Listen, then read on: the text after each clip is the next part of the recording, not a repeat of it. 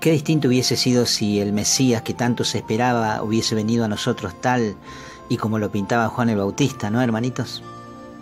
Porque Juan anunciaba el cumplimiento de aquella larga espera, pero lo anunciaba con rigor y dureza, y eran fuertes sus palabras. Raza de víboras les gritaba en la cara a los fariseos y maestros de la ley. ¿Cómo van a escapar de la ira inminente? les decía tratando de llevarlos a un verdadero arrepentimiento. Anda a saber que tan equivocado estaba Juan. Quizás no lo estaba y el mostrar verdaderos frutos de conversión se les pase por alto a muchos que hoy buscan más bien discursos más triviales en la iglesia, con tonos más amables y todo eso. Pero gracias a Dios, Jesús vino con las manos abiertas. Caminó las calles de Israel anunciando un reino de amor y misericordia. Enseñó con sencillez de palabras, utilizando parábolas para que cualquiera pudiese comprender el mensaje. Ahora que si se topaba con los maestros de la ley, o los fariseos, o los saduceos, sus palabras se elevaban a tal punto que no había forma de replicar sus respuestas. Todos quedaban admirados de su serenidad y de su autoridad al hablar. Así como se inclinaba hacia los caídos en parálisis, o tocaba sin miedo a los hediondos por la lepra, o trataba con tanto amor a los ciegos y mudos que mendigaban como una única salida digna para vivir, así también se levantaba ilustre para defender a los desválidos, o los acusados y humillados públicamente, a los atropellados por la brutalidad del legalismo. No tenía problemas en entrar en cualquier casa, la de un funcionario de la sinagoga o la de un jefe de publicanos o cambista.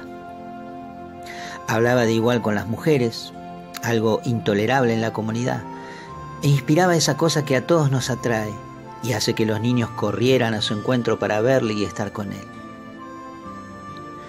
La escritura nos dice en algún momento que no hubo en la tierra hombre más manso que Moisés, pero sin duda Jesús lo supera en gran medida. Manso y humilde de corazón, animando al pueblo a la fe, siempre. Diciéndoles una y otra vez, crean en Dios y crean también en mí. Pidan y se les dará, sean generosos y se les devolverá una medida bien llena y apretada. Den sin esperar nada a cambio, amen al que les es contrario, amen como si se tratara de ustedes mismos ¿Qué rey es capaz de despojarse de sus atributos reales y descender hasta sus plebeyos?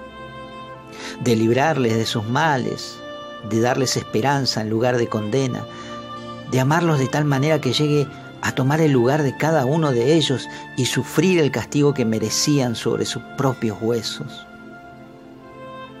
Por eso bien dice la canción, no hay Dios tan grande como Él, porque no lo hay, ni lo habrá jamás. Miren qué poderosos son los que nos aplastan cada día. Las fortunas que acumulan los más ricos del mundo, la ostentación con la que viven. Y vean ahora al Rey de Reyes. Pudiendo aplastarnos, nos levanta. Pudiendo castigarnos porque muchos bien lo merecemos, seca nuestras lágrimas y nos consuela. Nos hace dignos, nos lleva a la presencia del Dios omnipotente nos dice, a donde yo esté, quiero que también ustedes estén. ¿De dónde tanto cariño hacia nosotros, Señor? Si a muchos nos han despreciado, nos han abandonado, nos han herido tanto hasta pensar que no valemos nada. ¿De dónde vienes que nos amas? ¿Qué has visto en nosotros que otros no vieron? Qué enorme misterio es ese amor que sientes por nosotros, Señor cómo devolver todo el bien que nos has hecho.